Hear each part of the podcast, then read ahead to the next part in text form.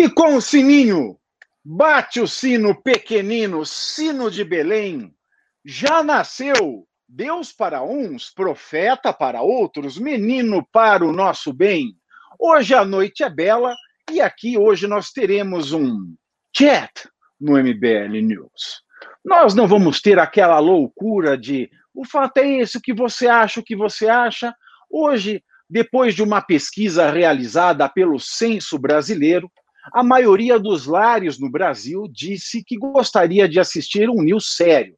Disse que gostaria de assistir um news que só estivéssemos eu e o professor Ricardo Almeida.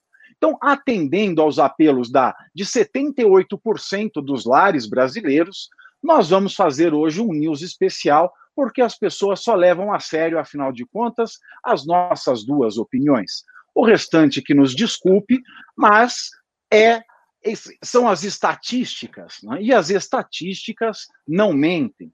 Então, muito menos uma estatística oficial feita pelo governo, pelo Estado brasileiro.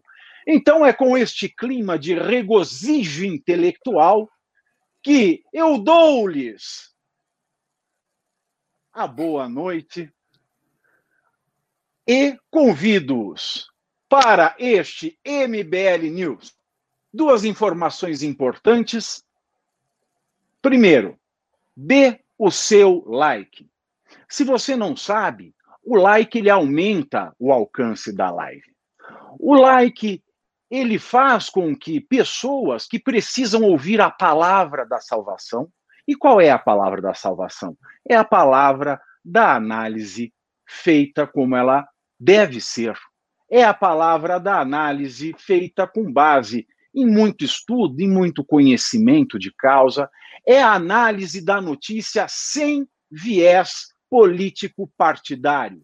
É a análise da notícia sem receber dinheiro para, para elogiar ou defender uma parte ou outra, e é isso que nós fazemos aqui no MBL News, principalmente nesta noite de um debate realmente muito mais embasado e com análise muito mais teórica, como diria o professor Celso Laffer, dos acontecimentos do dia. É uma honra estar aqui com você, professor Ricardo. Boa noite. A honra é minha. Boa noite, boa noite Bernardo. Boa noite. Para os nossos queridos. E já começou a Academia MBL, professor? Começou hoje, né? Eu acho que, inclusive, a aula de hoje é a do Kim. A minha é de quarta-feira. A sua é quando? Quinta? A minha é amanhã, terça-feira. Amanhã, pois é, pois é. Tá então, nós, nós começamos aí com a Academia MBL. E essa hoje começa a Academia MBL. Se você ainda não tem o seu aplicativo, baixe já no seu celular. É Academia MBL. Você baixa o aplicativo, é gratuito, você vai poder ver uma amostra das aulas de cada um dos professores dessa academia, e a academia tem o objetivo de levar conhecimento. Conhecimento. Professor Ricardo, qual vai ser o, o, tema do seu curso na academia? Já vamos fazer um merchan aqui do curso. Ah, é maravilhoso. Então, assim, o, o meu curso na academia não é um curso de filosofia. Algumas pessoas perguntaram: ah, a, a gente vai aprender filosofia política desde Sócrates até hoje, pegar todo o arco histórico da filosofia? Não não é um curso de história da filosofia e nem é propriamente um curso de filosofia. Eu designei o curso como sendo um curso de formação política. E o que, que eu quero que vocês entendam por essa expressão? Eu quero examinar basicamente três grandes correntes da política, que são as correntes definidoras da política contemporânea, né? a saber, o, o conservadorismo, o liberalismo e o socialismo e as várias ramificações que cada uma delas tem. E o objetivo do curso é que vocês, ao longo dele, consigam entender claramente a natureza do liberalismo, vocês tenham familiaridade com os pensadores clássicos do liberalismo, do conservadorismo e do socialismo também, por contraste, e todos os subtemas que vierem virão nessa esteira. Então, por exemplo, ah, eu vou abrir um módulo especial lá na frente para a gente conversar sobre os totalitarismos do século XX, né, comunismo, fascismo e nazismo, mas vinculando-os a essa gênese da política contemporânea. Uh, depois eu vou falar sobre a, a, o problema teológico político, que é hoje um dos pontos assim, mais a, candentes da discussão atual, muito em virtude de uma revivescência da religião na esfera pública, né, que a gente tem visto em diversos é, lugares, especialmente na civilização islâmica e, e, em outras civilizações, como a Índia.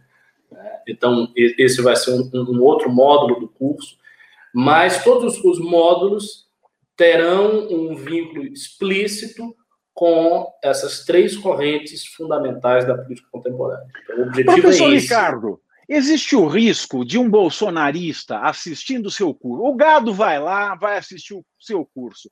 Existe o risco dele descobrir que o Bolsonaro não é de direita? Não, não, é, não existe esse risco, porque eu acho que o Bolsonaro é de direita. É, é, é, esse, é, esse, é o ponto. Eu não acho que ele não é de direita. Eu acho que é de direita. Eu acho que ele é uma. Ele é, é uma direita meio torta. Ah, é uma direita torta. É, claro, tem todos os defeitos que a gente já está habituado a apontar. Mas eu não enxergo o Bolsonaro fora da direita. Ele, é, ele é que nem aquele. Tem uma corrente da, que sai à noite que fala que é fã da broderagem. Já ouviu falar de broderagem?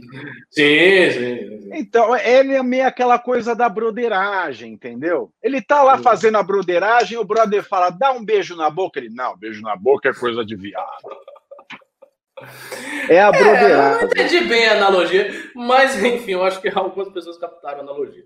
O fato que eu, assim, eu acho que o Bolsonaro é, é de direita, não, não classificaria de maneira diferente.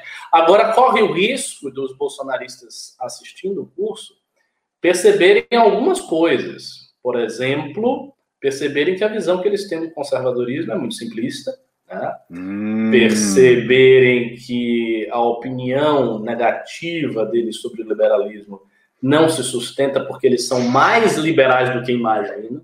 Hum. Embora, é, pois é, Então, Você assim, vai deixar de aprender, querido? Alguns paradoxos vão ser resolvidos. E, e sinceramente, eu estou preparando um, um curso é, com muito cuidado. Não, não, é um negócio assim, ah, vou fazer de qualquer jeito. Não, eu vou fazer um curso para que as pessoas saiam sabendo o que vão falar ne, nesses assuntos. Que a pessoa domine aquilo ali.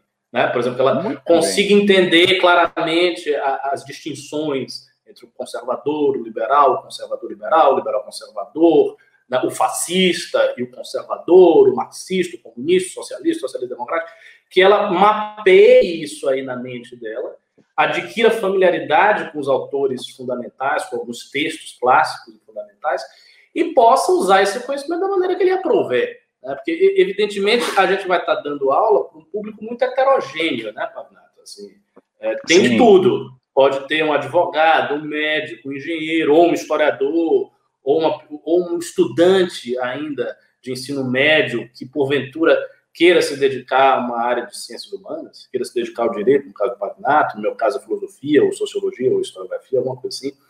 Então, assim, vai ter de tudo, o nosso público é completamente heterogêneo, e a única exigência que nós fazemos é que vocês efetivamente assistam às aulas, acompanhem mesmo, e internalizem o conhecimento na vida de vocês. Que coisa boa. Agora, pergunta para mim o que eu vou falar, professor Ricardo. O que, que você vai falar, Pavinato? Agora as aulas do Pavinato, já, as aulas do Pavinato. Então, não vai ser de direito. Né? Não vai ter lei. Quem vai ficar com a encargo das leis vai ser o professor Fábio Rapp. Ah, é? Ah, Fábio então Rapp, ele vai introduzir vocês ah. no direito constitucional. Ó. Agora, Pavinato ele vai falar, Pavinato vai ensinar para vocês etiqueta Pavinato vai ensinar para vocês, é sério, bons modos e estilo através da filosofia do direito. Uau! O curso é chamado de teo, teo, é, é Teoria da Justiça. E eu vou ah, começar com bom. um tópico. Eu vou começar com um tópico clássico. Não é o tópico que eu começaria na universidade, mas como nós temos aqui um público que é ávido por política, é ávido por participar da política, nós vamos começar o nosso primeiro módulo, vai tratar do paradoxo da tolerância. Então, nós vamos começar lá do texto, nós vamos começar lá do, do, do, do coiso do, do coiso, é ótimo, né? Do John Locke. Nós vamos começar com John Locke, nós vamos ler Voltaire, Voltaire, Voltaire, como diriam em Portugal. Nós vamos ler Voltaire, vamos ler autores é, é, é, atuais, vamos ver Karl Popper, que eu amo, de paixão. Nós vamos ver Marcuse, todo mundo fala de Marcuse, mas ninguém nunca leu Marcuse. Nós vamos ler Michel Waltzer, nós não vamos ler, eu vou falar para vocês, vou dar as referências. Quem quiser ler, quem não quiser, é problema de quem não quer. Mas Muito eu vou bom. dar a, a essas bases teóricas. Você vai abordar John Rawls? Nós vamos passar por Rawls, que não é House, tá? Rawls não é House, ah. não confunda. Não confunda Nabucodonosor com pau no cu do Senhor. Nós vamos passar por Rawls, nós vamos passar por Norberto Bobbio. Então, nós vamos passar aí por um, um arcabouço de é um arcabouço de, de, de teóricos da tolerância para a gente chegar à pergunta final: é os intolerantes devem ser tolerados? Então, eu quero que vocês sintam seguros para responder essa pergunta e não falarem eu acho, eu acho. Se tem alguma coisa horrível, para quem estuda é responder eu acho. Então você tem que entender aquilo. Então é isso que nós vamos oferecer a vocês e claro, falando em tolerância, eu não vou deixar de falar do grande livro de etiqueta de Amy Vanderbilt. Nós vamos falar de etiqueta, inclusive, estilo e moda. Tudo isso misturado com a teoria da tolerância. É um curso irreverente. Espero que vocês gostem. Vejam bem, pedi os likes e também peço pimbas. Hoje o nível está elevado, então também quero pimbas elevados. Se vocês fossem ver um debate desse no INSPER, vocês iam gastar dois mil reais. Se vocês forem ver um debate deste de hoje na FGV, vocês iam gastar dois mil reais. Mas aqui você dá o quanto pode. Porque, como diria minha avó, pouco com Deus é muito e muito sem Deus é nada. Então, meus queridos, vocês, além dos likes, deem os seus pimbas. Eu estou gostando de ver os pimbas subindo aqui. As perguntas de vocês serão respondidas por nós, os comentários de vocês serão lidos em voz alta e você também pode, através do Pimba, expressar a sua discordância. Então, mande aqui o seu Pimba e nos ajude a manter este movimento que leva informação e agora também formação para a sua casa de modo acessível e de maneira que a nossa imprensa tradicional tem esquecido de fazer. Vamos lá, professor Ricardo. Já tomei minha aguinha aqui. Vamos para o primeiro ponto da pauta de hoje. Hoje é aniversário. Hoje é, um, hoje é dia de comemoração. É aniversário de quê? Faz quatro anos Faz quatro anos, exatamente quatro anos, 31 de agosto de 2016. Quem se lembra o que aconteceu nesse dia? Quem, quem, quem, quem, quem? Dilma Rousseff saiu, foi empichada da presidência da República em 31 de agosto de 2016, a história do Brasil foi marcada pelo impeachment de Dilma Rousseff, do Partido dos Trabalhadores, a primeira mulher a ocupar o cargo da presidência da República do país. Iniciado em 2 de dezembro de 2015, pelo presidente da Câmara dos Deputados, Eduardo Cunha, o processo foi dado a partir de uma denúncia por crime de responsabilidade feita pelo procurador de justiça aposentado Hélio Bicudo e pelos advogados Miguel Reale Júnior e minha professora e amiga querida Janaína Pascoal. Em 2014, a presidente Dilma Rousseff e o vice-presidente Michel Temer foram reeleitos no segundo turno com 51,64% dos votos válidos. Considerada uma das eleições mais acirradas da história, o mandato de Dilma em si foi marcado por falta de apoio político e chegou a atingir meros 9% de aprovação em uma pesquisa realizada pelo IBOP naquele mesmo ano. Já em março de 2015, diversos protestos contra o governo de Dilma iniciaram-se. reunindo centenas de milhares de pessoas em todo o país que exigiam o impeachment ou a renúncia da presidente. Na época, Eduardo Cunha era investigado na Operação Lava Jato sob acusação de manter contas secretas na Suíça e por ter recebido propinas da Petrobras. Em 31 de agosto de 2016, a até então presidente foi deposta de seu cargo com um placar de 42 votos favoráveis ao impeachment e 36 contra. A partir disso, seu vice-presidente Michel Temer assumiu a presidência do país. Quem não se lembra desse dia histórico? Professor Ricardo Almeida, com essa insatisfação com o governo Bolsonaro, com esse movimento esquerdoso de que ele é um genocida, ele é um fascista, de que nós trabalhamos para derrubar uma mulher da presidência, ajudou a levar o Jair Bolsonaro para a presidência, isso recrudesceu, de certa forma, o discurso de que o impeachment foi golpe. E também aquele seriado da Netflix, O Mecanismo, ele tem um roteiro que leva à conclusão de que isso foi um golpe engenhado pelo Temer e, veja só, pelo PSDB, não é? que eles tiveram a ideia, manipularam o povo para derrubar a Dilma. Professor Ricardo Almeida, nos explique, nos esclareça. Houve golpe em 31 de agosto de 2016? Eu, eu vou começar a responder essa pergunta, não de um jeito tão direto, dizendo não e dando a justificativa, mas vou, vou começar rememorando o, o, o processo de impeachment, especialmente o processo das manifestações, porque eu creio que o impeachment foi, e dá para a gente cravar, né, o fato político mais importante da década no Brasil. E, e por que ele foi tão importante? Ele foi tão importante porque no impeachment, uma corrente política que até então era subterrânea, de repente emerge né, ao sol do meio-dia, faz manifestações tremendamente poderosas, se instaura como força política autoconsciente e efetivamente conduz o processo para dentro do parlamento, né? ou seja, o, o, movimento do impeachment claramente foi um movimento popular parlamentar e não parlamentar popular, né? e a diferença é que no primeiro existe uma mobilização genuína da sociedade que afeta o parlamento e faz com que o parlamento reaja, e assim foi o impeachment, e no segundo há uma movimentação parlamentar que se reflete na sociedade. Então, o, o, impeachment é o caso do primeiro, né, o primeiro tipo de fenômeno. E ele foi tremendamente importante, tremendamente importante, porque essa corrente política era subterrânea.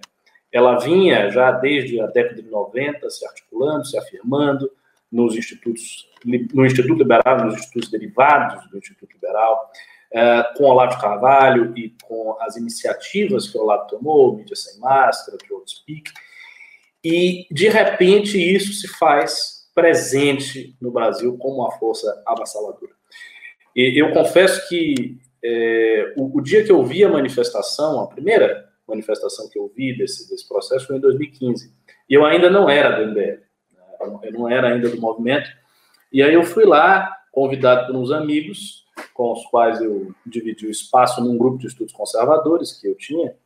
E esses meus amigos, eles uh, não estavam acompanhando por dentro as movimentações, eles achavam que ia ser uma manifestação pequena, uma manifestação de 100 pessoas, 200 pessoas, ainda mais em Salvador. Né? Salvador, reduto, a Bahia reduto petista já há muito tempo, com a esquerda muito forte. Então a gente pensava que ia ser uma manifestação simbólica e tal.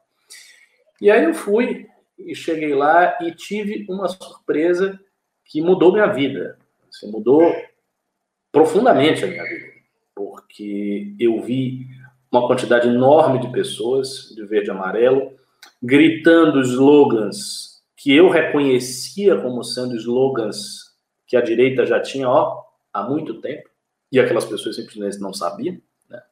E elas estavam ali, gritando aqueles slogans porque elas tinham passado por um processo de conversão intelectual e de transformação íntima mesmo, de transformação da cosmovisão, da visão política geral das coisas, da visão da história, do que é o certo, do que é o Estado, do que é a política, do que é o bem político.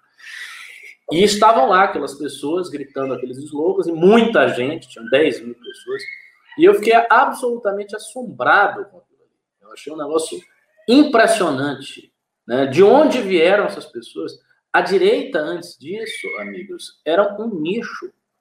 Toda a direita estaria aqui acompanhando. 700 pessoas, amigos, 700 pessoas era a direita toda. Era um nicho. Não tinha, não tinha gente.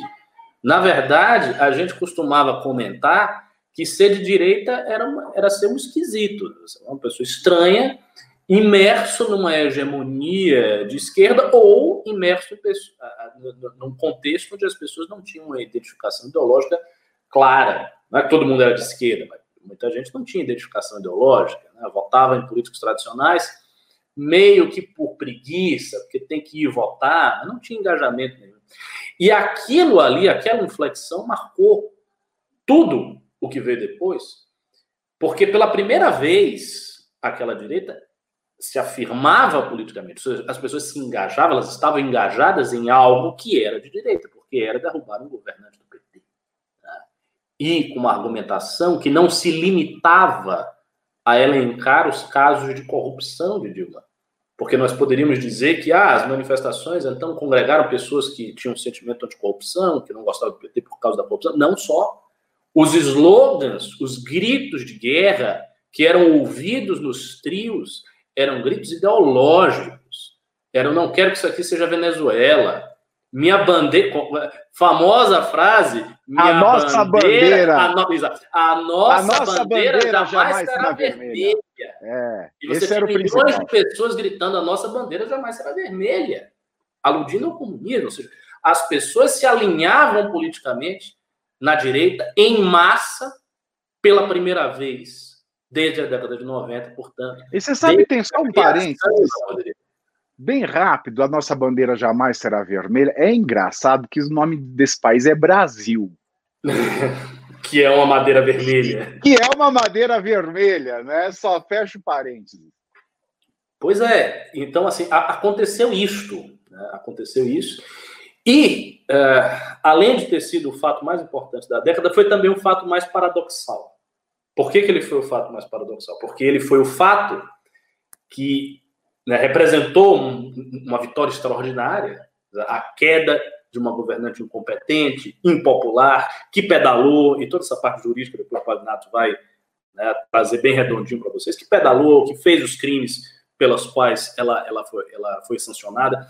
Então, isso foi uma grande vitória, mas, ao mesmo tempo, foi o momento em que nós libertamos as energias caóticas e dissolutórias do bolsonarismo, e hoje nós estamos né, reféns de Bolsonaro no poder, porque ninguém desvincule as coisas. O vínculo é claro. É verdade que naquele tempo, lá no impeachment, Bolsonaro ainda era uma figura da direita e não o seu senhor, o seu dono ou o seu centro. Não era. Ele era uma figura. O tamanho dele dentro da direita era semelhante, até um pouco menor que o tamanho do Ronaldo Caiado. Tinha muita gente ali que não era bolsonarista, né? mas o, a, as energias que a gente libertou terminaram refluindo para Bolsonaro e fizeram com que ele se elegesse em 2018. E o fato básico, fundamental, foi o impeachment. A partir do impeachment, nós tivemos um governo reformista de Michel Temer, como não havíamos tido desde Fernando Henrique Cardoso. Então, a gente teve a recuperação do reformismo semi-liberal, digamos assim, do Temer, que nós não tínhamos desde Fernando Henrique, porque todo o intervalo de 2002 a 2016 havia sido dominado pelo PT. E depois disso, o que nós tivemos? Nós tivemos a voz da direita vindo com toda a força e fazendo uma campanha dez vezes mais barata do que o seu adversário e elegendo Bolsonaro no poder. Então, aquele fato foi o paradoxo total. Mudou tudo. Tudo virou de cabeça para baixo. E quando eu falo fato, eu, eu, não digo a votação no Senado, porque essa, essa foi a última parte. A, a, a parte menos interessante, o anticlímax foi a votação final. O, os maiores clímax do processo do impeachment foram as grandes manifestações, especialmente duas, a do dia 15 de março de 2015 do dia 13 de março de 2016, essas duas gigantes, e a votação no primeiro turno na Câmara dos Deputados, que foi uma votação absolutamente emocionante, porque, só para continuar aqui a minha descrição de bastidores, o Lula estava lá em Brasília. O Lula foi para Brasília. E ele estava num hotel. E nós estávamos em Brasília. Estava eu, estava o Renan, estava um bocado de gente do MBL. E a gente estava percorrendo os gabinetes para contar os votos para o impeachment, para não, de, veja, não deixar que os deputados mudassem de repente o seu voto. Então a gente criou uma operação Minerva de pressão de um, de um, de um, de um. E quando um caía, era uma alegria, uma comemoração imensa, e isso contagiava a energia de toda, toda a direita brasileira, é, ficava energizada com isso, bolsonaristas, todo mundo.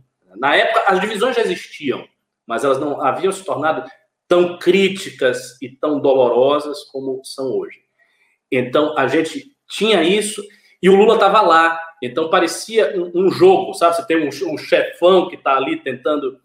A dama né, da, do xadrez petista, junto com seu rei, que paradoxalmente é a rainha, a Dilma, e nós estávamos nesse embate. E quando houve a votação na Câmara dos Deputados, foi um alívio também, porque aí a gente viu, a contagem de votos estava certa, ela ia ser impeachmentada, a, o que aconteceria no Senado seria simplesmente uma consequência, né, por tabela do que ocorreu na Câmara dos Deputados, e todos nós achávamos que uma grande era para usar a expressão bolsonarista, que uma nova era havia começado. Mas aí nós estávamos gravemente iludidos. É, gente, para quem não sabe, o MBL nasceu praticamente para acompanhar o segundo mandato da Dilma Rousseff. A Dilma Rousseff terminou o primeiro mandato dela em 2014 com um país absolutamente caótico com escândalos de corrupção, com a economia em frangalhos, com aquilo que ela chamou de nova matriz econômica, ou seja, ela não respeitou nenhuma lei de mercado e fez tudo é, da vontade dela. E pior, a corrupção comendo solta. E ela foi reeleita. E o MBL nasce no dia da reeleição, oficialmente no dia da reeleição da Dilma Rousseff. Eu lembro que alguns dias depois o Renan me ligou eu não falava com o Renan há algum tempo, né? Porque assim, a vida, trabalho, a gente sai da faculdade, a gente se distancia. E aí ele me ligou e falou: "Nós estamos começando um movimento de direita. Não existe um movimento de direita no Brasil. E nós estamos começando esse movimento.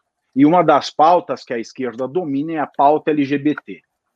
E se tem um gay de direita que eu conheço que possa levar essa pauta também para a direita, esse gay é você. Vem aqui no nosso escritório. Fui para o escritório da, ali da, da, da Brigadeiro Luiz Antônio, ali perto do Teatro Renault, perto do Lago São Francisco também. E o MBL ele nasce disso, ele nasce dessa insatisfação, dessa surpresa desagradável que foi, mesmo a despeito de toda a corrupção do PT, a despeito da economia estar totalmente escangalhada, a Dilma Rousseff ter sido eleita. Então, o MBL ele nasce disso, ele nasce dessa preocupação, da perpetuação de um partido que estava fazendo tão mal ao Brasil. É aqueles que dizem que o impeachment foi um golpe que nasceu de líderes de Brasília, e foi vendido para a população, ou seja, ele foi uma ilusão de ótica na população civil, isso é uma grande mentira. Tanto é que aqueles que, por exemplo, o seriado da Netflix, o mecanismo, vendem como engendradores do impeachment, ele coloca o Aécio e o PSDB, eles foram os mais claudicantes no processo. Eles toda hora falavam: não, não é hora de impeachment, não, não vamos fazer impeachment. Tanto é que eles retiraram o apoio à petição do impeachment na última hora. No meio da caminhada do MBL, de São Paulo até Brasília, quase chegando em Brasília, um representante do PSDB diz e fala: nós não vamos apoiar a petição do impeachment. Então não, não existiu essa lenda que os opositores da direita e que os correligionários da Dilma Rousseff e todos aqueles que orbitam a esquerda brasileira tentam ver toda hora de que isso foi um golpe. Então, meus queridos, quando eles gritavam, não vai ter golpe, eles gritavam certo, porque não houve golpe. O impeachment da Dilma Rousseff foi tão legítimo quanto o impeachment do Fernando Collor. Ele nasceu da insatisfação popular diante de um governo tão permissivo, com um nível de corrupção que nunca se viu em escala mundial em países democráticos, e eu digo em escala mundial, o maior mundial em países democráticos, porque a gente nunca vai saber o que acontece na Rússia, porque nós não podemos chamar a Rússia de democracia, nós nunca vamos saber o que acontece na China, e nós nunca vamos poder saber o que acontece em regimes fechados. Porque o próprio regime, sendo fechado, não tem compromisso com a transparência e com dados e se existe justiça nesses países, a justiça é uma justiça alinhada com o governo. Portanto, nunca saberemos o que acontece ali é, com a malversação do recurso público. Então, dentro do mundo democrático, o Brasil vivia ali a maior crise de corrupção do mundo mesmo com esse painel de corrupção solta, desenfreada, porque sempre se roubou. Sempre se roubou no país. Sempre se rouba no mundo inteiro.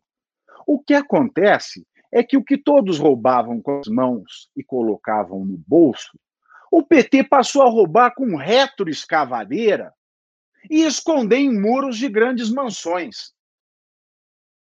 Quando um mero gerente da Petrobras não é nenhum diretor, não é nenhum vice-presidente. Quando um mero gerente passava a ter acesso a uma propina de centenas de milhões de reais, a gente tem noção do nível caótico que a corrupção tomou nos anos PT. E eu não estou aqui fazendo igual o Rodrigo Constantino, falando que antes a corrupção era razoável.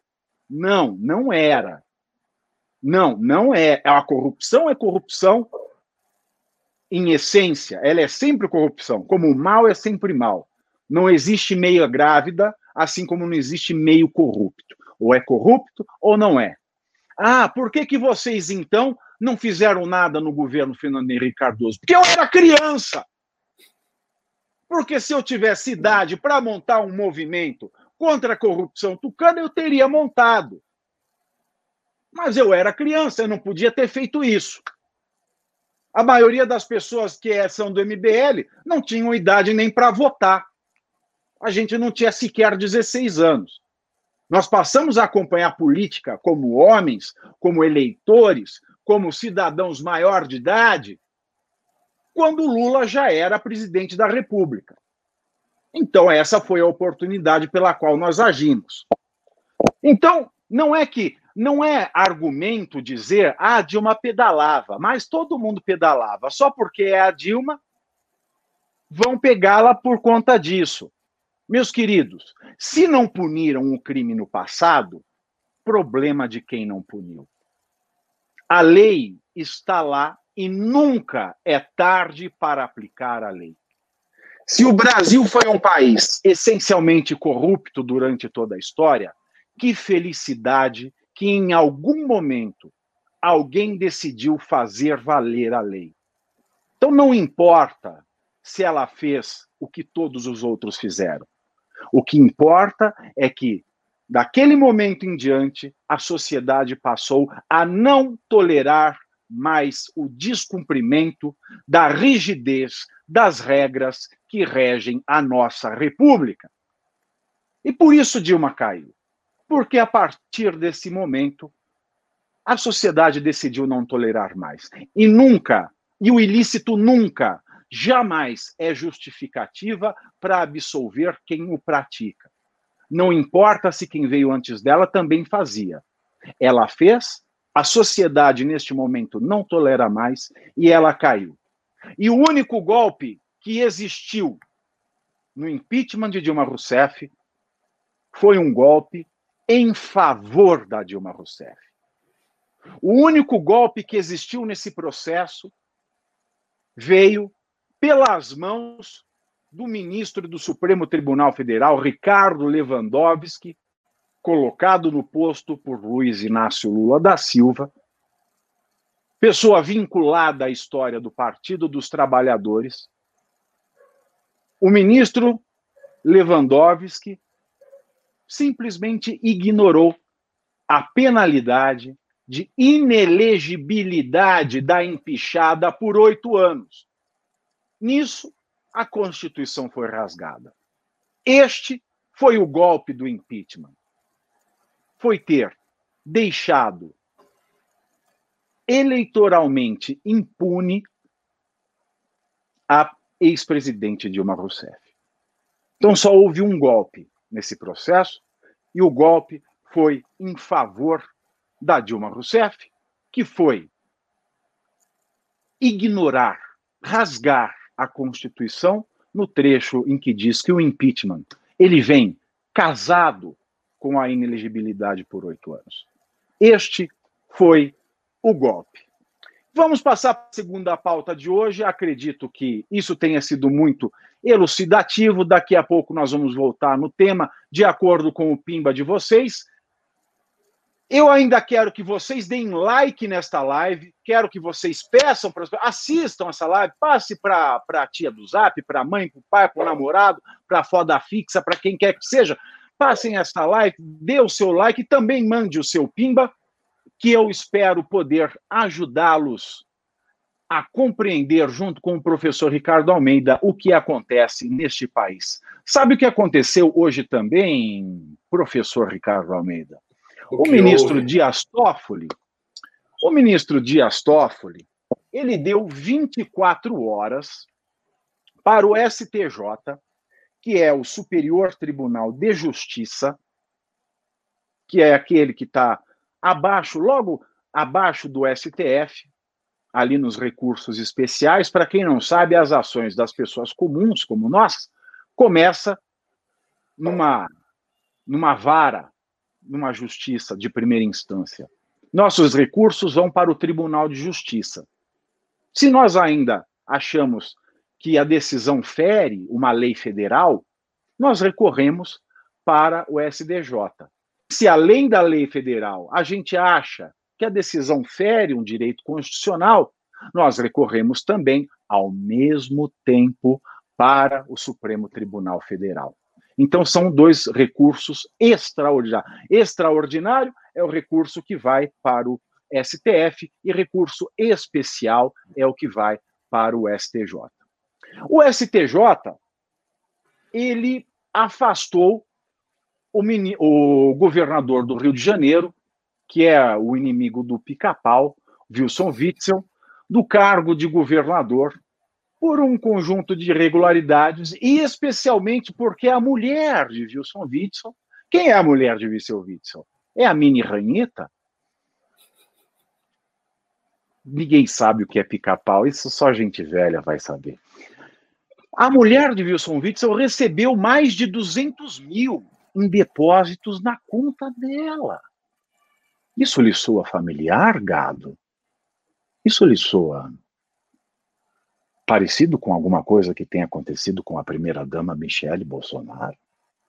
Bom, enfim, pelo conjunto de coisas estranhas, o STJ afastou o Wilson Witzel e agora o Dias Toffoli, presidente do Supremo Tribunal Federal, deu 24 horas para que o STJ dê informações sobre esse afastamento. Professor Ricardo Almeida, o que está acontecendo aí nesse embate? O Toffoli está tomando as dores do Witzel, o Toffoli não tem mais acordão, ele está jogando contra o Bolsonaro. O que está acontecendo? Não sei, é, não sei se a gente pode dizer que o Toffoli está tomando as dores do Witzel. Talvez o Toffoli esteja apenas atuando uh, na condição normal do processo. Uh, não sei se a gente pode tirar em todas as circunstâncias, tirar uma interpretação política do que fazem os juízes. Às vezes o juiz faz algo por uma razão que não é política. Ele está apenas obedecendo o protocolo das leis, está né? Tá seguindo a sua função, está cumprindo o exercício do que ele está ali para fazer. Então é difícil dar essa interpretação política. O que se pode dar, a interpretação política que de fato se pode dar, é o caso do Witzel como um todo. Porque uh, o Witzel foi objeto né, de duas operações, Operação Placebo e Operação Favorito, que identificaram irregularidades é, ligadas às licitações, principalmente na área de saúde, ou seja, alguns hospitais pagavam propina para terem vantagens na hora de contratar com o poder público. Caso clássico de corrupção no Brasil, que tem em inumeráveis esferas. E tem vários indícios, segundo as notícias, né, segundo o que me chega, tem vários indícios que apontam uh, o, o Wilson como a cabeça desse, dessa quadrilha, né, desse grupo criminoso que fazia essa articulação. Uh, o que também tem lógica, dado que se era com o poder público do Estado do Rio de Janeiro, ele como governador provavelmente sabia, tinha uh, alguma relação com isso. Mas uh, o que eu vi sendo discutido pelo Andreasa e por alguns jornalistas na direita é a decisão monocrática do desembargador Benedito Gonçalves. O Andreasa fez uma crítica à possibilidade de uma decisão monocrática aparentemente fundamentada de uma maneira um tanto quanto frouxa, afastar um governante eleito. E o ponto político que ele salientou, e eu acho que ele foi brilhante na análise que ele fez sobre isso, é a disparidade que existe entre um ministro de um tribunal que não foi eleito para aquele cargo, pois os cargos do judiciário não são eletivos, tirar por uma decisão monocrática um governante eleito. Dizer, afastar esse governante eleito sob a justificativa de que ele poderia prejudicar o andamento das investigações, o curso das investigações. Eu não saberia realmente dizer se foi lícita a decisão, até que ponto essa decisão se, se, justifica, mas eu vejo que há um dilema político dos mais graves aí. Há um dilema que está no cerne dessa relação entre o STJ e o Wilson. Por quê? Qual é o, qual é o dilema? O dilema é se um ministro monocraticamente pode tirar um governante eleito a partir de uma fundamentação, ah, existe o risco dele atrapalhar as investigações, nós aparentemente chegamos a uma situação de insegurança jurídica muito grande, né? porque qualquer um que seja investigado pode estar sujeito a ser afastado do cargo, né? sob a hipótese de que ele ali na condução da prefeitura, do governo do estado X, né? pode influenciar no processo, pode prejudicar o andamento do processo. Isso é muito grave. Isso é um problema político muito grave. E eu acho que ele entra dentro de um contexto maior, que é o contexto dos embates entre o judiciário e os demais poderes. Nós estamos vendo já há alguns anos, por conta é, da Lava Jato e de todo, de todo o processo legítimo de combate à corrupção, este processo fez com que as figuras do judiciário, os juízes e os procuradores, assumissem uma posição política eminente na sociedade brasileira, muito mais do que elas tinham antes, porque elas passaram, de algum modo, a serem vistas e consideradas, e talvez elas mesmas se considerem assim, como guardiães da ordem geral, e não apenas guardiães da ordem exercendo a sua função específica, mas exercendo uma função que transcende a sua função específica, que é a perseguição para derrubar os sistemas de corrupção nos vários enclaves do Estado brasileiro. Então, isso, veja, isso é mais do que simplesmente julgar sob a fria lógica da lei. Isso é atuar de maneira política. E houve esse movimento do judiciário, esse movimento é acompanhado por aqueles órgãos que não são do judiciário, mas têm um vínculo causal direto com o judiciário, a saber, o Ministério Público e a Polícia Federal. E tudo isso está em voga hoje em dia. E o caso do Witzel é representativo disso. Ele é um exemplar dessa luta maior que começou neste contexto de passar a limpo a política brasileira. E olha, eu vou dizer mais uma coisa aqui na esteira do que você terminou. E eu quero pedir para você que está nos assistindo, mandem pimbas, porque de fato vocês não veem a qualidade dos comentários nos programas por aí. Mandem seu pimba, pelo amor de Deus. É, a produção do programa está aqui no meu ponto eletrônico, falando para eu pedir pimba, pedir. É, caiu? O, o, que aconteceu? Eu caí, o Pavinato caiu depois? Pera, pera, pera. Calma, me expliquem aí vocês do chat o que aconteceu. Ah, os dois caíram. Bom, é, tô aqui, né? Agora voltei, cadê o Pavinato? Tá arrumando o cabelo? o cabelo dele tá bonito. O meu é que precisa ser arrumado, tá parecendo um cabelo de um espantalho. Tá engraçado meu cabelo. Se, eu fizer assim, eu vou parecer um palhaço assustador, clown de Stephen King ou algo assim. Hum. É, a live não tem o corpo fechado, é verdade.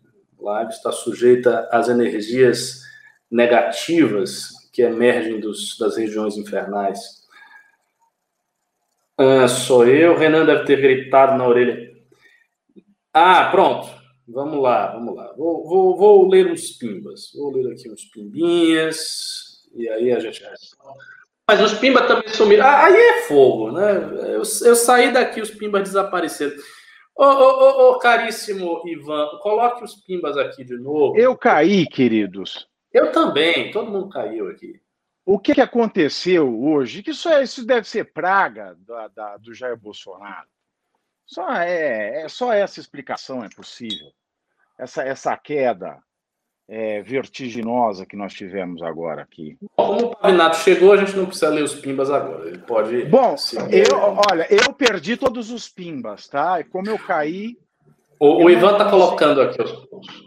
Então, Ivan, eu, tô, eu estou aqui no, no, no, telefone agora também, porque houve uma pane generalizada, mas só continuando o que a gente estava dizendo, eu acho muito estranho, sabe, Ricardo, esse afastamento do Witzel pelo, pela via do STJ, porque para mim ele deveria ser feito isso através da justiça eleitoral.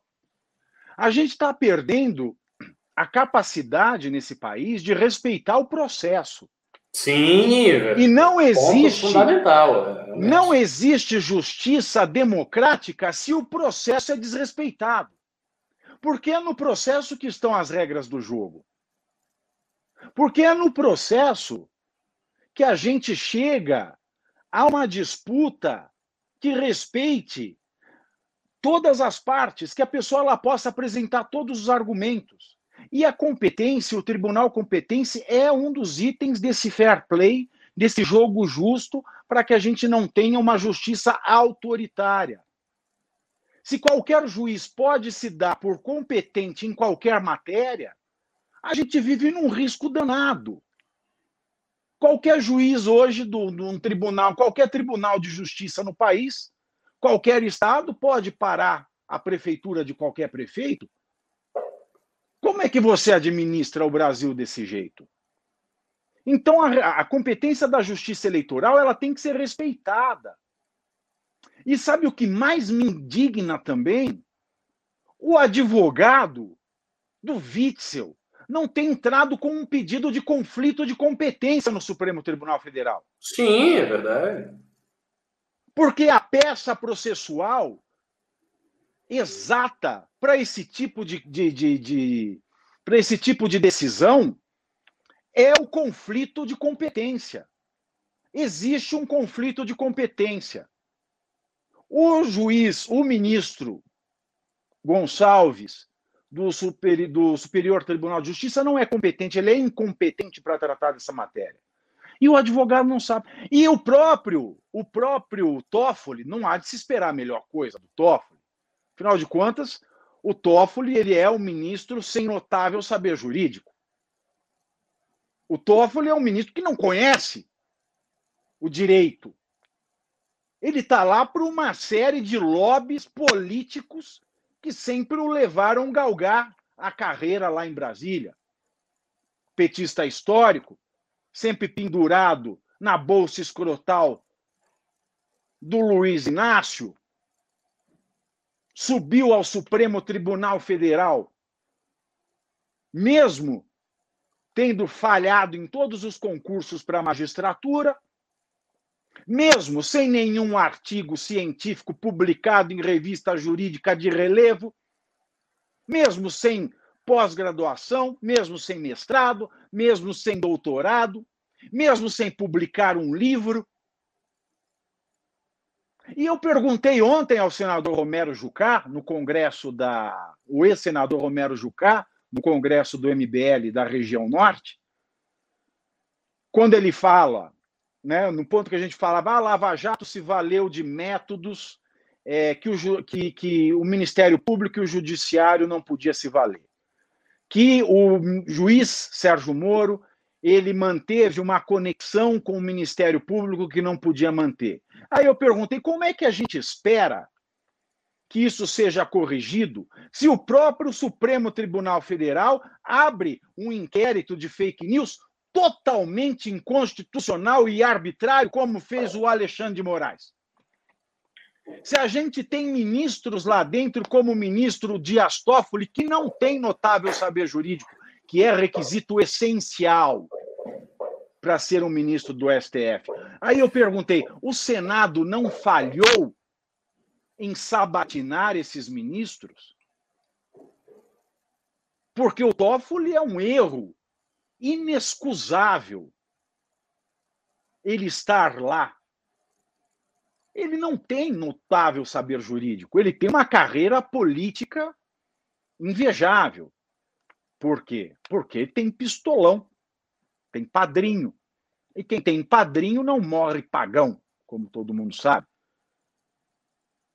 E acontece que o Toffoli também não vai saber jamais que isso era um caso de conflito de competência.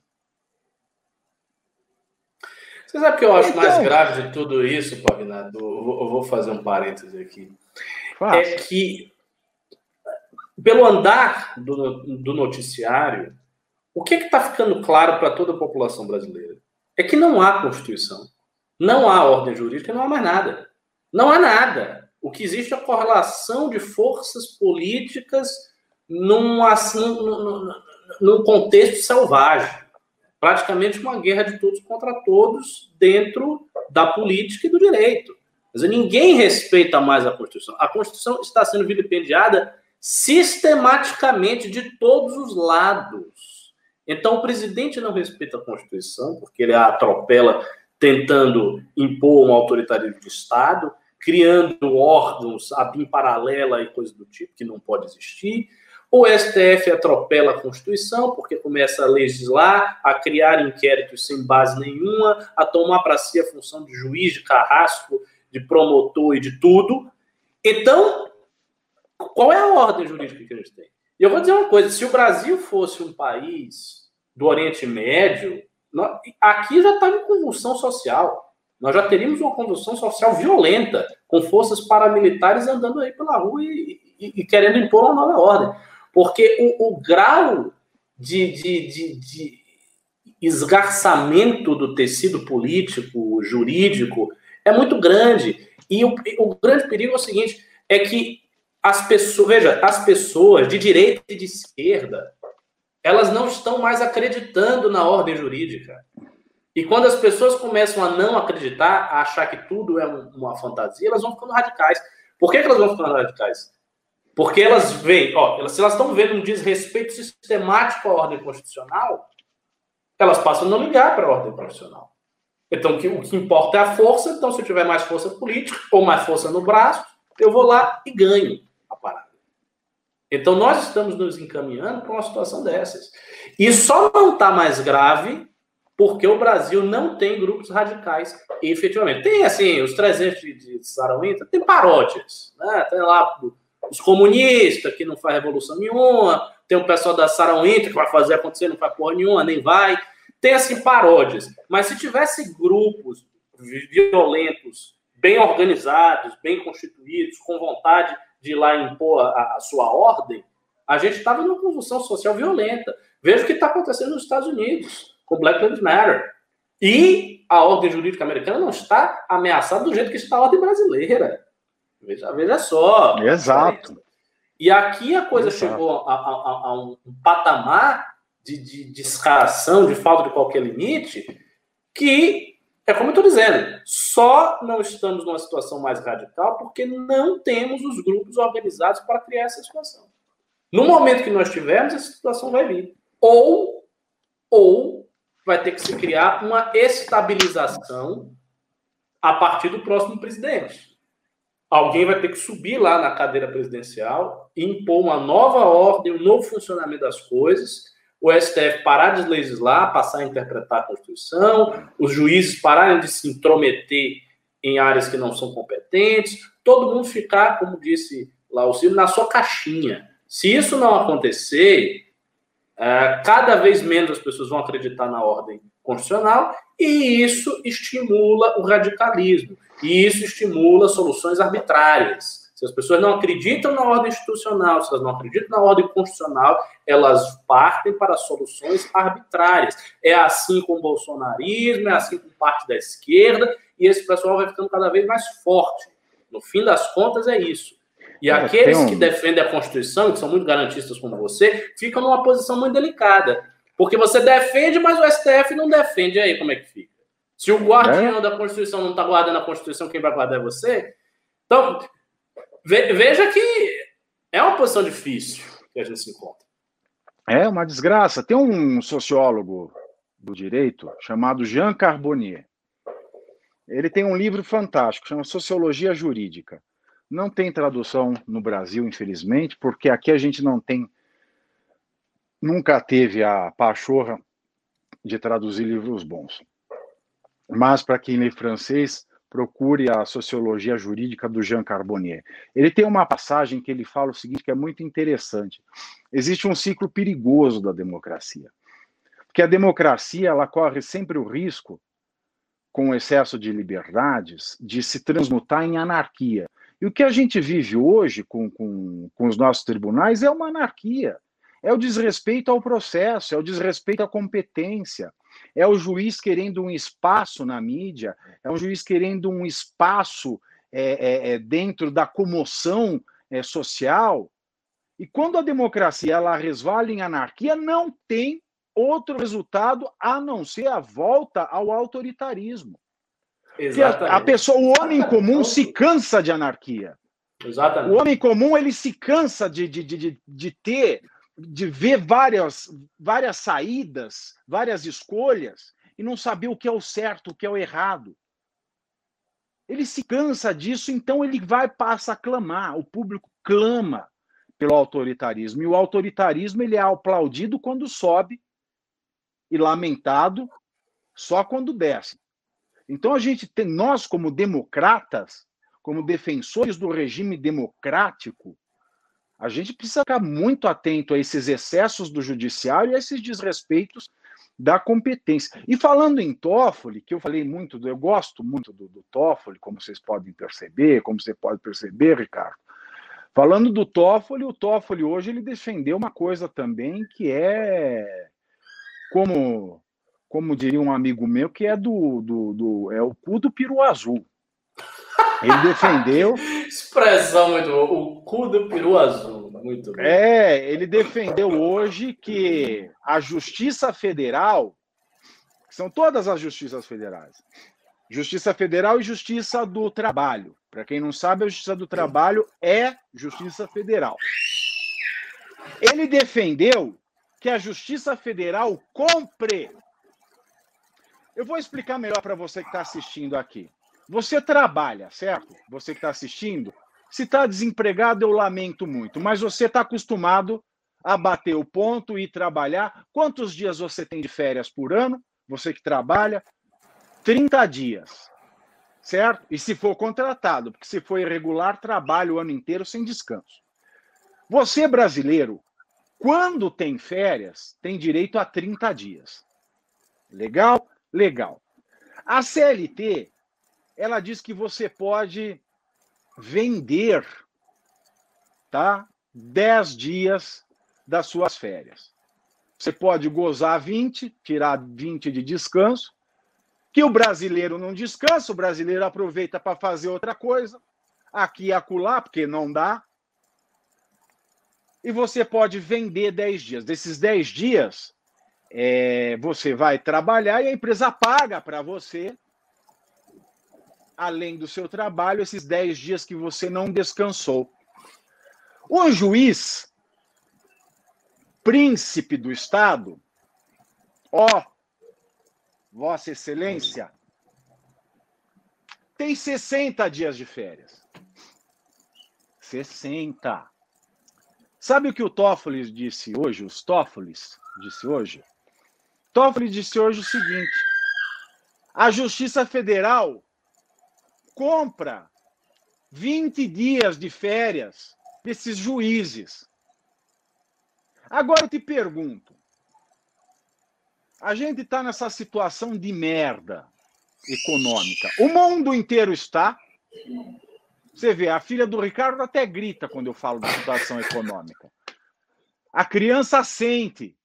A criança sente o mal que a gente está passando aqui no Brasil. A gente está nessa situação de merda. O mundo está, mas o Brasil está pior. Não tem dinheiro para nada. Estão discutindo aí se vão dar o renda mínima. Lá no governo federal, querem fazer o quê? Querem fazer imposto para nossa lomba, para a gente pagar mais renda Brasil. Querem cortar da gente a compensação do imposto de renda do que a gente paga de escola, do que a gente paga de plano de saúde. Se não tirarem da gente também o que a gente compensa de previdência privada. Tá feia a coisa. E aí, um juiz que não teve nenhum centavo abalado durante esse período todo, a gente no risco de pagar mais imposto, de parar a compensação de educação e saúde no imposto de renda, além de estarmos afetados pela redução de salários e jornadas. Tem essa, o trabalhador ainda está tendo o salário reduzido. A empresa está em crise? Está em crise. Está ok, entende-se a redução do salário. Mas o Brasil também está em crise, porra. Por que, que o funcionário do Brasil, que é o juiz federal, também não tem o salário reduzido? Em vez de ter o salário reduzido, o que, que o Toffoli propõe? Vamos pagar 20 dias de férias dele. Vamos pagar. Professor Ricardo Almeida, o que o senhor me diz desta coisa maravilhosa de Dias Toffoli? Abjeto. Essa bênção. Abjeto, abjeto. Essa é uma vergonha total. Não era para pagar nada, amigo. Era para eles perderem os 20 dias e acabou. Veja, se há uma demanda para ter mais juiz julgando tal coisa, eles têm 60 dias de férias, é o seguinte: não, não vai ter 60, vai ter 40. Pronto, cria-se um meio de fazer isso juridicamente e acabou. Você vai ter 40 dias, não vai ter 60. Ou. O que aconteceu agora, meu Deus? Eu ainda estou ao vivo? Opa, ainda estou ao vivo aqui. Apareceu um negócio aqui. Hoje a, a internet está estranha. Então, retomando. Para mim é simples. Eles tinham que ter, na verdade, um corte, como você falou, um corte no salário, uma redução temporária nesse período de pandemia, reduz um pouco, reduz o tempo de férias, reduz algumas coisas. Esse é o meio jurídico fazer isso. Eu não sei, ah, não pode, que é na Constituição. Eu não sei. Eu não sei quais são os limites jurídicos para se fazer isso. O que eu sei é o seguinte: você tem um país cuja arrecadação está indo para o ralo, com uma economia numa crise violenta e com juízes ganhando 30 mil e tendo 60 dias de férias e podendo vender 20. Isso não pode acontecer. O que se vai fazer em termos de lei, eu não sei, mas é uma questão de justiça. Você tem que fazer a justiça ser realizada. A justiça precisa ser respeitada. E a justiça nos indica reduzir o salário daqueles que já são muito beneficiados pelo Estado, como um, um gesto, inclusive, de sacrifício próprio. Né? Agora aí é que está. Você vê como é, como as pessoas são hipócritas e como há uma ironia terrível em tudo. Eu acabei de analisar o nosso cenário político dizendo que havia uma guerra entre o judiciário e os demais poderes. E eu disse também que o judiciário avocava para si a função de ser um guardião da sociedade. de passar a sociedade brasileira limpo, de perseguir os corruptos, etc, etc. Mas na hora deles se sacrificarem em prol dessa sociedade, eles não querem. Porque se surgir qualquer projeto de redução salarial da magistratura nesse período, qualquer um, eles vão se opor. Eles criarão um lobby fortíssimo no parlamento para se opor a isso. Então os caras não querem, eles não querem reduzir 5 mil reais no vencimento de 30 mil. Não querem reduzir nada. Querem ficar exatamente do jeito que estão, todo mundo se sacrificando e eles tranquilos. É um absurdo. E a população vê isso. A população vê essas coisas. E isso vai criando revolta, vai criando raiva e aumenta ainda mais a anomia a qual eu estava me referindo agora há pouco. Por que aumenta? Porque os juízes, eles são bastiões da sociedade.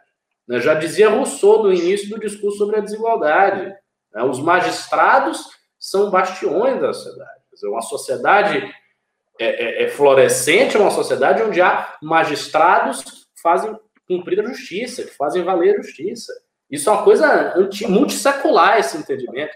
Então, quando você tem os magistrados sendo carrapatos da sociedade e sugando o cavalo com o máximo de egoísmo possível e deixando o problema da patuleia para lá, o que, que acontece? Essas pessoas começam a ser odiadas pela população e a justiça que elas representam passa a ser odiada também. Porque ela não consegue ser desvencilhada da, da atitude dos magistrados. Ela se encarna no ato de fazer justiça que está na mão dos juízes. Então, é um fenômeno social que a gente vê. E não é, à toa, veja, só, só não é à toa que os bolsonaristas têm um discurso tão agressivo contra as instituições e contra o establishment. Claro, a gente sabe que é hipócrita, é óbvio que é hipócrita. Mas o, o fundamento, a raiz da plausibilidade desse discurso é esse tipo de coisa. É ver que os agentes das instituições são parasitas das instituições, que eles não julgam de acordo com o que eles deveriam julgar e que eles não fazem o trabalho que eles deveriam fazer. Então, ao perceber isso, a população comum se ressente, tem raiva das instituições e quer resolver tudo a ferro e fogo. Os nossos bastiões da democracia estão se achando sebastiões, no sentido de Dom Sebastião, como se eles fossem a volta de Dom Sebastião em seu cavalo alado e luminoso de Alcácer Quibir. Pois é. É uma vergonha. É uma vergonha. Antes de passarmos para os Pimbas, me desculpem, eu nunca mais vou voltar aqui para o MBL News, porque eu não atingi a cota de hoje, então eu nunca mais vou ser escalado. Ai, Deus, Deus, Deus. Antes de passar para a leitura dos Pimbas, eu só quero alinhavar que esses três tópicos de hoje eles são alinhavados. Perceba que essa questão das férias, ela traz a figura do juiz como príncipe do Estado. Que o povo, se não tem pão, parece que o juiz é Maria Antonieta. Maria Antonieta vem do povo passar fome, o que ela diz? Se não tem pão, que comam brioches. Assim são os juízes brasileiros. O trabalhador com 30 dias de férias, o trabalhador desempregado, o trabalhador com sorte de ter o salário reduzido, o trabalhador passando toda a sorte de dificuldades.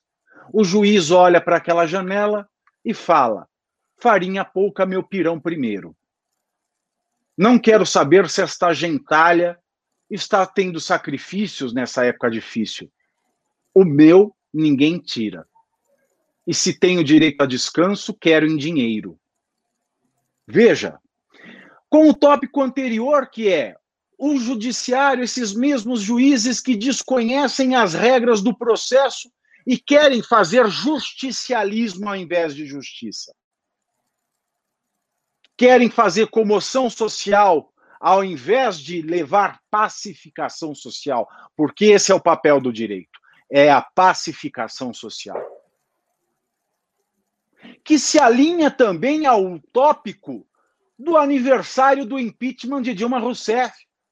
Porque se houve um golpe, esse golpe veio do judiciário, na pessoa do ministro Lewandowski, que deixou de aplicar por mero autoritarismo, autoritarismo intelectual, que vergonhosamente calou o Supremo Tribunal Federal sob protestos de alguns poucos, que foi deixar de aplicar à presidente empichada os oito anos de ineligibilidade. Nós temos que observar que essas três pautas, no fundo, elas trazem a mesma mensagem que um dos problemas mais sérios a serem enfrentados no Brasil hoje é a distorção do poder judiciário. A distorção do poder judiciário que tem sido levado a cabo com conivência dos outros poderes, o executivo e o legislativo. Por quê? Porque eles têm medo. Ora, como é que eu vou desafiar? E falo aí do Bolsonaro. E falo aí do presidente da Câmara, Rodrigo Maia. Não sobra ninguém. Porque se Bolsonaro quisesse desafiar os juízes, se o bolsonarismo estivesse mesmo aí disposto a desafiar o establishment, ele teria feito uma reforma administrativa que corta esses privilégios absurdos em um país pobre, em que tem gente, em que 73 milhões não tem água e esgoto dentro de casa, cortaria essas regalias absolutistas dos nossos juízes, mas eles têm medo, porque os juízes é que os mantêm nos cargos. Mexer com os juízes é colocar em risco a sua posição dentro da política. E eles têm medo porque eles têm culpa no cartório. Porque nada mais verdadeiro do que aquela velha frase: quem não deve, não teme. E todos eles temem. Então, todos eles deixam que os juízes sejam os príncipes do Estado. E são verdadeiros príncipes, porque passa governo, passa legislatura, os príncipes estarão lá inamovíveis, inafastáveis. Então, esta é, para mim, a grande mensagem do nosso debate de hoje. Muito dos nossos problemas, não sei se o professor Ricardo concorda, quer criticar é, é esse meu, essa minha moral da história com três tópicos que acidentalmente calharam de acontecer hoje. Não, foi, não foram três tópicos selecionados, não, são três notícias de hoje que mostram, no fundo, o mesmo problema, que é o desvirtuamento do poder democrático, que é o esquecimento de que o direito deve levar paz social e não caos à sociedade. Professor Ricardo, você consegue ler os pimbas, porque eu perdi tudo? Consigo. Vamos lá. É, Rafael Barlatti. Não, não, não. Tem um primeiro que não falou nada. Tiago Cardoso do 20 reais, não falou nada. Obrigado, Tiago. Rafael Barlatti deu 10 reais. O MBL vai se posicionar realmente sobre os ataques que a Lava Jato vem sofrendo, com riscos fortes de ser encerrada, ou lideranças como o Renan vão ficar com conversa fiada do tipo. Ai, mas a Lava Jato tem excessos. Ai, mas veja Lava Jatina. Ah, o Moro sempre tem um projeto de poder. E coisas do tipo.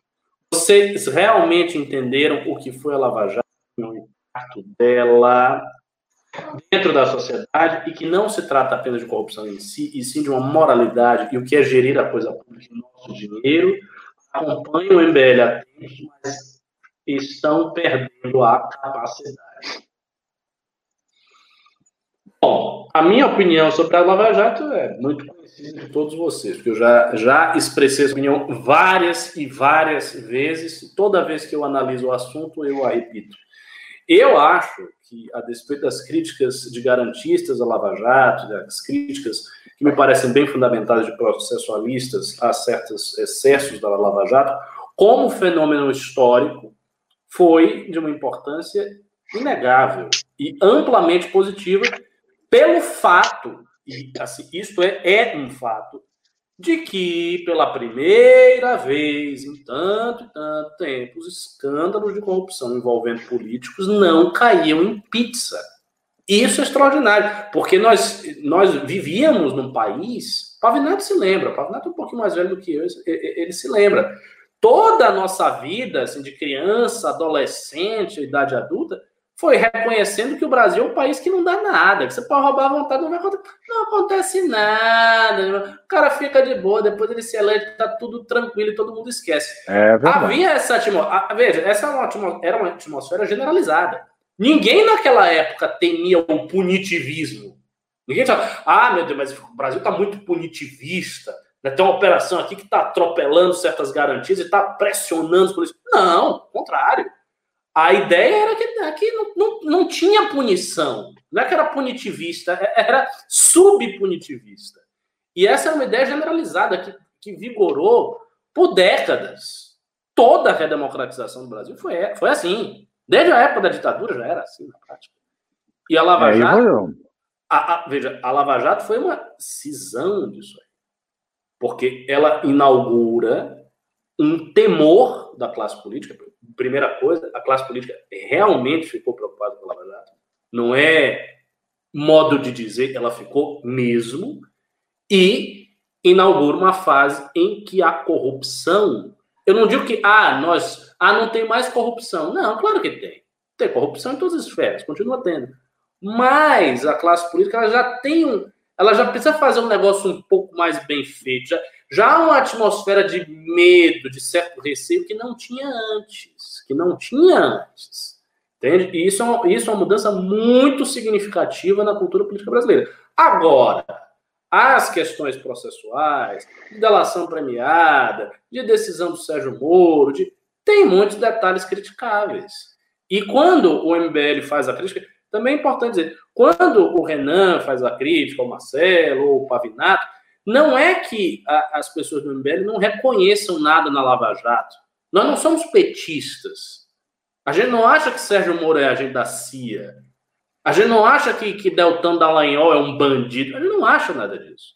A crítica que é feita é à luz das garantias processuais da Constituição, porque hoje já há um certo risco, como eu falei, de se resvalar no punitivismo né, de se resvalar neste fato que a gente veio comentando aí, e que tem a ver com a cultura política inaugurada pela Lava Jato. Porque foi a Lava Jato o grande fenômeno que fez a cisão que eu acabei de, de, de, de mostrar. Então, acho que você tem que entender o que a gente fala nesse contexto. Quanto a esses ataques, né, que o, o, o Dallagnol citou e tal, já teve porta-voz do MBL é, se manifestando sobre isso, o Rubinho falou sobre isso, outras pessoas falaram. Então é um assunto que o pessoal está falando. Olha, eu vou dizer uma coisa para vocês também. Nós criticamos alguma coisa da Lava, criticamos os modos eu, eu especialmente desde o começo sempre critiquei o modus operandi da Lava Jato.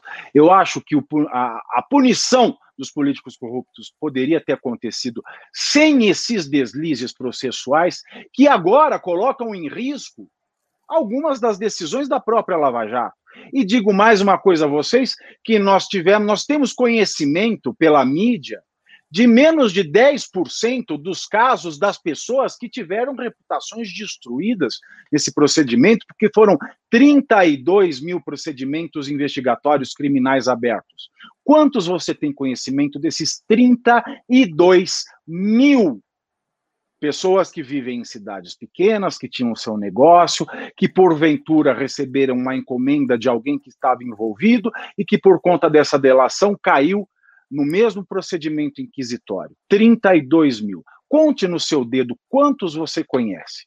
São 32 mil vidas que foram afetadas. Então nós tivemos deslize. Tivemos, foi um momento histórico? Foi histórico, mas no meu ponto de vista, isso poderia ter acontecido sem. Tem gente que acha que não poderia ter sido acontecido sem. São nossas nossos pontos de vista. E se nós criticamos, é porque nós estamos numa democracia. Se a Lava Jato fosse incriticável, se ninguém pudesse mencionar erros da Lava Jato, isso quer dizer que o lavajatismo se tornou uma forma de autoritarismo. Enquanto nós vivermos numa democracia, tudo, absolutamente tudo, está passível de crítica. E quando a crítica é fundamentada, ela deve ser respondida também de forma fundamentada. Não, ah, eu acho que você está errado, eu acho que você está certo. Se você quer entrar na discussão, se muna, se municie de informações, de elementos para o debate. Porque senão fica conversa de louco. Aquela, ei, tudo bem, tudo bem, você vai pescar? Não, eu vou pescar. Ah, que bom, achei que você estava indo pescar. Ah, é, por isso eu estou indo pescar. Senão você fica com essa conversa de louco. Então, demo, o movimento Brasil Livre é um movimento democrático. Eu sempre não gostei do, do método processual da Lava Jato. Mas tem gente que acha que não teria acontecido tudo isso se, isso não, se esse rompimento né, da, da, da liturgia do processo não fosse quebrada. Mas o debate ele tem que se dar em torno de elementos e informações. E na democracia, querido, tudo está passível de crítica. Tudo deve estar passível de crítica. Porque quando existe um tema que não é passível de crítica, é que nós estamos entrando numa onda autoritarista. Então, criticar a Lava Jato, não a operação, porque a operação é um ente material, mas as pessoas que fazem parte da operação. E são pessoas, e pessoas erram. Isso é do jogo democrático. Então nós temos que aprender a aceitar a crítica, processar a crítica e saber que nós podemos entrar no debate quando nós temos elementos, nos municiamos de informação. E é isso que a gente tenta trazer aqui. Pessoas que discordam muitas vezes, mas que discordam trazendo elementos para que você em casa possa percorrer esses elementos e formar o seu entendimento próprio. Que deem graças a Deus, isso é uma democracia. Então, a Lava Jato numa democracia é passível de crítica como qualquer outra coisa, como qualquer como a Madre Teresa de Calcutá é passível de crítica dentro de uma democracia. Próximo, Pimba, já falamos demais. Vamos lá. Uh, Anderley 10 reais. Segunda miserável fim de do cacete. Bom, obrigado aí pelos seus 10 reais, apesar da miséria da segunda-feira. Gabriel Ferreira, do 5 reais. O MBL vai estar presente nas manifestações pró-Lava Jato no domingo. É momento da direita sensata se unir. Eu não sei, quem cuida dessas coisas geralmente é o, é o Renan. Eu acho que sim. Eu acho que tem núcleos que vão sair, sim, nas manifestações. Tenho a impressão que sim. Assim, eu confesso a vocês, mesma coisa, né? Essa manifestação muito pequena. Eu, aliás, eu, eu, eu, eu, tem certas coisas que eu nem sei porque eu ainda fico repetindo, porque não adianta absolutamente nada.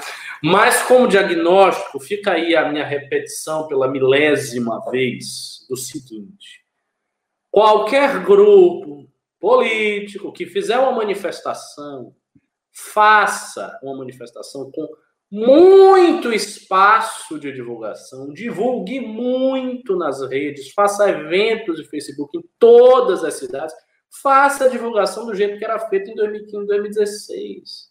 Parece que a direita esqueceu, a direita desaprendeu a fazer manifestação. E aqui eu vou dizer o seguinte, vou fazer uma crítica ao MBL. Eu acho que o próprio MBL está desaprendendo a fazer manifestação. Porque das últimas vezes que fez manifestação, não fez isso. E eu falei para eu falei para tem que fazer. Se é para fazer uma manifestação, tem que se organizar muito intensamente para ter público, para ter quórum. Por exemplo, a gente tem que fazer uma manifestação contra Bolsonaro em algum momento. Vai ter que ter, não vai fazer nada, vai deixar o cara aí passeando. Quando isso for feito, tem que ser feito daquele jeito antigo, né? sabe? O jeito velho de 2015, 2016, que praticamente todas as energias da, dos movimentos de direitos voltavam para a manifestação e todas elas se concentravam na porra da manifestação. É isso que tem que ser feito. E eu não senti isso com essa, com essa manifestação da Lava Jato, não tenho sentido isso com outras manifestações não adianta nada, né? Que eu tô ouvindo. Paciência. Vamos lá. Anderley, parceiro do 10 reais. Pavinato é crítica com a Lava Jato, mas vai lá. Em toda ação abrangente vai ter falhas que devem ser corrigidas para aprimoramento, não usar essas falhas como desculpa para extinguir a iniciativa. Tá? Bom, eu já dei minha opinião. Já dei minha opinião aqui do que eu acho. Não, não falei de extinguir a iniciativa, mas de corrigir os rumos. Uh, sempre é tempo de aplicar a lei. Uh, Rafael Barlatti, oh, eu não li um pedaço do Rafael, eu pensei que tinha acabado, Rafael, desculpe. Ele tinha continuado aquele pimba que você comentou. Aglutinar entender o cenário real e o que a sociedade tem demandado. Ou seja, ele disse que o MBL perdeu essa capacidade. Uh, o VPR tem pagado, um preço caro, mas são mais corajosos do que a Lava Jato para todos aqueles que são contra o que está aí. Não é que o VPR tem uma posição mais corajosa, é que o VPR é um movimento mais ligado à Lava Jato mesmo. Assim, na sua constituição. O VPR é isto, entendeu? O VPR é um movimento de rua, né, um movimento de massas de rua, como o MBL é, só que ele, desde a sua constituição, sempre foi mais ligado à Lava Jato, à questão da Lava Jato. E ele é. Então, essa é a diferença. O MBL não. O MBL é, digamos assim, independente de tudo. E a gente vai seguindo as nossas interpretações.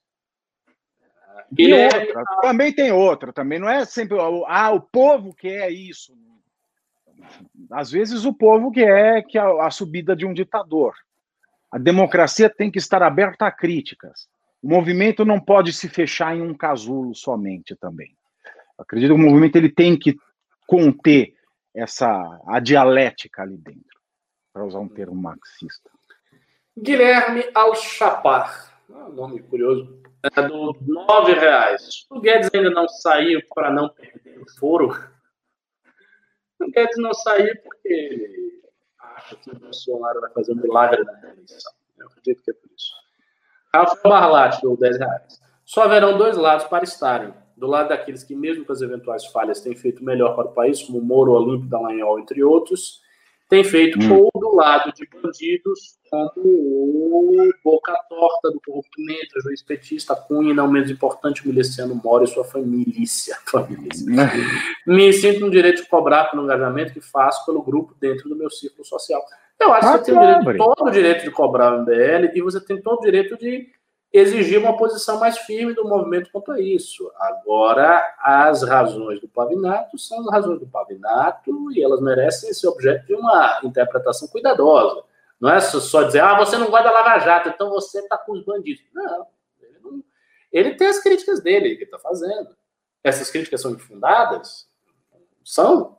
Então, é isso, é isso que você precisa pensar antes. Mas eu entendo o seu ponto de vista. Uh, Vamos lá, João H99 do 5 reais. O que o MBL acha sobre as manifestações? Ah, mesma coisa. Tem, tem pessoas cobrando apoio de vocês, apoio. É interessante isso. Vou dizer uma coisa, vou dar um depoimento. Eu não imaginava que tinha tanta gente engajada aqui no chat para essa manifestação. Me parece, então, que a manifestação não está tão álida quanto eu imaginava. Mas, eu, vou, eu, eu vou acompanhar. Eu acho, inclusive, é dia 6 do 9, eu vou. Eu vou. Pessoalmente, eu vou. Que dia é 6 do 9? É, mas é carreata? Vai ser carreata ou vai ter manifestação de chão? Digam, mandem um, um, pimba ou falem aí no, no, no chat. Oh, eu não sei. Vai ter manifestação acho... de chão? Se tiver manifestação de chão, eu vou. Eu vou olhar. Fedel do 10 euros 99. Ah, carreata. Não, carreata eu não posso porque eu não tenho carro. Não, não vou para carreata de Uber. Não seria. Pegar um Uber para carreata seria fantástico. Felipe Fredel do 10 euros 99. É uma ajuda para o mais importante movimento político da história recente do Brasil. Um abraço. Obrigado. Obrigado. Ah, vamos lá. João H29 dos 5 reais, 4 anos do golpe na Dilma. Tomem cuidado, podem printar o nome da live e falarem que vocês estão dizendo que o impeachment foi golpe. Não, isso é uma ironia, já foi dito é. aqui a, a exaustão. Rafael Afonso do 20 reais, amigos. Gostaria de sugerir que o MBL faça um react respondendo ao vídeo recente do Meteor.doc, que veio falando todas aquelas acusações contra o movimento, do Caixa 2 do Holiday até busca e apreensão na sede. Olha, o Renan havia comentado que o Kim ia fazer um vídeo respondendo esse suposto documentário Tudo será respondido. Tudo Olha, será respondido. Do 10 reais. Me lembro comemorando o impeachment, chorando emocionada. Em seguida, o balde de água fria foi, o, foi do fatiamento. É, ah, do fatiamento do próximo rito? É, é o Lewandowski, é. que tirou os oito anos. Leonardo Doce Cais, falar. O debate do MBL sobre desenvolvimento, pelo que eu entendi, o desenvolvimentismo existe, pois o livre mercado não consegue. O que vocês acham da ideia do governo criar duas empresas no ramo e, após estabilizar no mercado, privatizar e acabar criando uma concorrência entre elas? Sinceramente, eu não sou economista, mas me parece muito artificial. Parece uma solução muito artificial. O, o governo ter múltiplas empresas atuando no mesmo ramo e criando uma concorrência inexistente para depois privatizá-las e daí criar uma concorrência. Por que esse, essa, esse trânsito todo e não simplesmente privatizar e não simplesmente incentivar a iniciativa privada? Entende? Parece uma solução é. muito Táxi do 10 reais. Pimba por mais largos com Renan Putaço xingando a produção presidente judiciário para o chat. MBL tem que aproveitar isso. O cara é muito engraçado batendo na mesa. E Pompeu 13 dólares 99. Acho engraçado o povo querendo adesão do MBL a Lava Jato, quando o Sérgio Moro nem sequer concedeu entrevista ao movimento. E não foi por falta de convite. Snobam, depois correm para pedir ajuda. É, não, mas, mas de fato, é, é, é, a, a, questão. O Moro nunca teve essa proximidade com o MBL, né? A proximidade dele sempre foi maior com o BPL. Mas o posicionamento dos porta Primeiro, a gente precisa distinguir entre o posicionamento dos porta-vozes e o posicionamento da instituição. Há uma distinção importante aí. O MBL tem vários porta-vozes. O Rubinho está defendendo a Lava Jato aí fortemente. O Pavinato está fazendo as críticas. São duas posições diferentes. O Marcelo é mais crítico, eu avalio esse papel histórico da Lava Jato, então eu sempre puxo pelo lado positivo.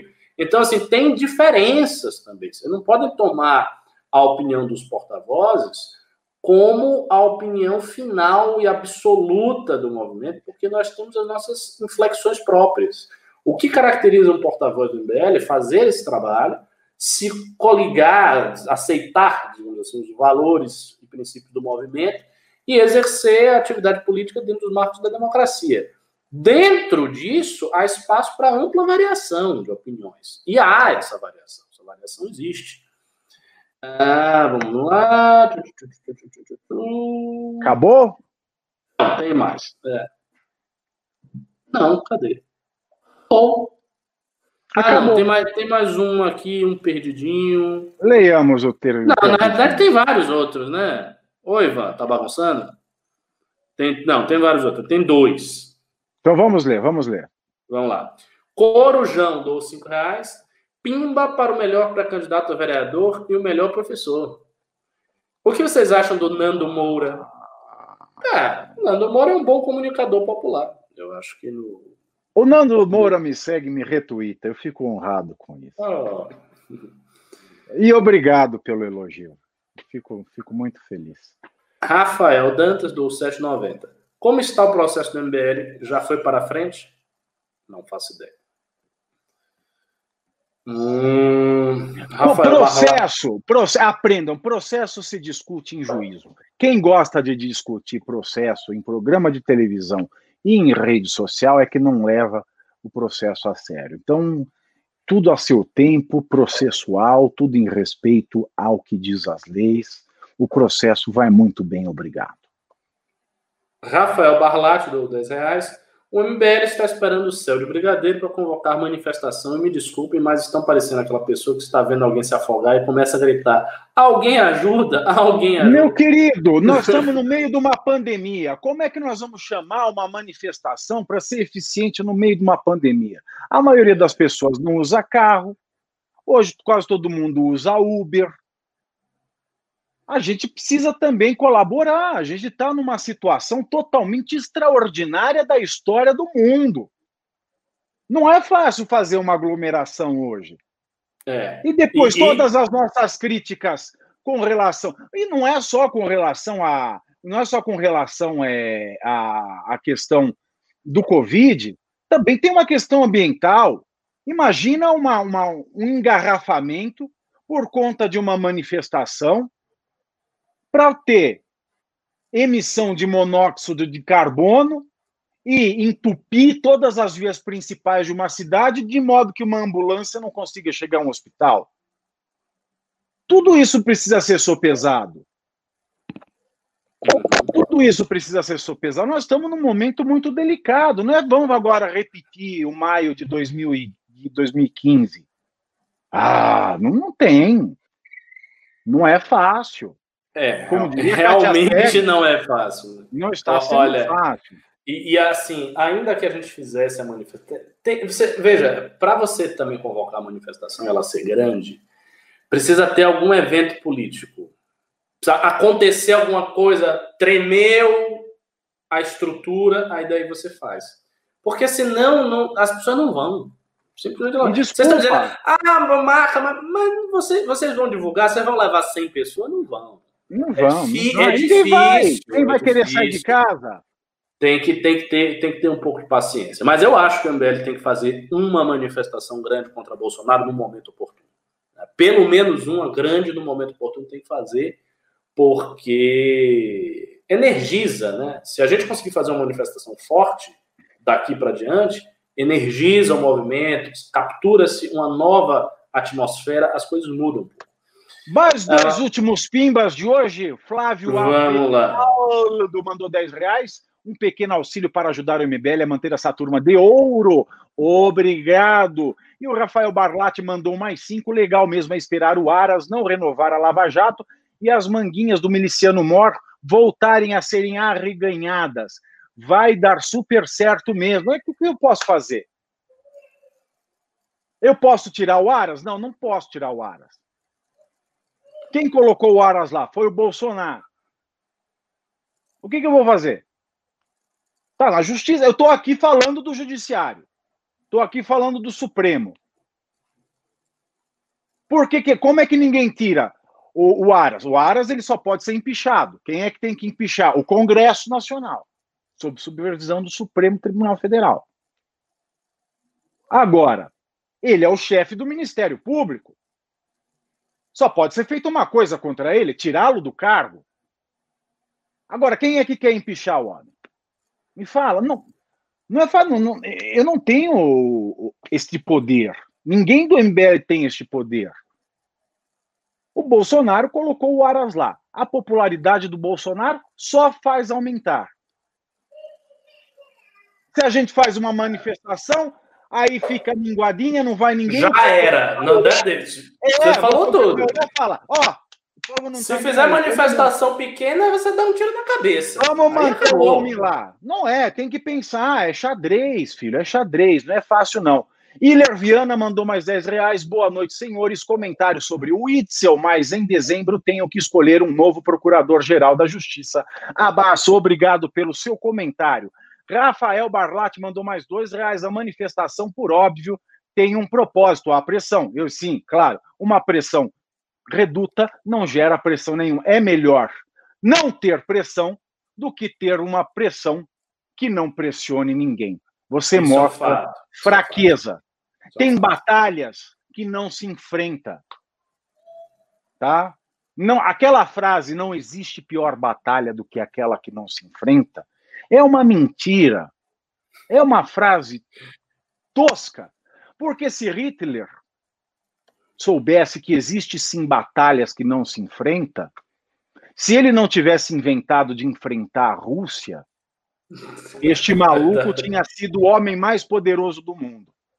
Tá? Se ele soubesse parar, ele tinha ficado vivo por mais algum tempo. A humanidade agradece a sua queda. Mas se ele soubesse que existem batalhas que não se enfrentam, ele teria sido o homem mais poderoso da Europa por um bom tempo. E é isso. Bem, bem lembrado. Bom, é isso, né? Não temos mais pimbas. Foi, Professor Ricardo, dê o seu, o seu recado a, a este povo lindo. Ah, o meu recado vai ser reforçar o, o, o, a lembrança do Academia MBL, né? Temos agora há pouco, nove e meia, aula com Kim Kataguiri sobre debates, amanhã aula com Pavinato, quarta-feira aula comigo, uh, quinta e sexta com Holiday e o Rap, aí eu não sei exatamente o dia deles. Quem já tiver lá bem. no... Ah, a propósito, quem hum. já tiver...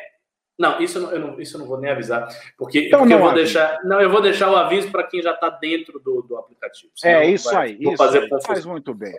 Amanhã Bom. espero vocês, então, para a aula maravilhosa de etiqueta. Bons modos e estilo. Agradeço a sua audiência, peço desculpas por alguma inflamação discursiva deste que vos fala, mas saibam que dentro dessa inflamação toda só existe amor e respeito pelo espírito crítico da democracia.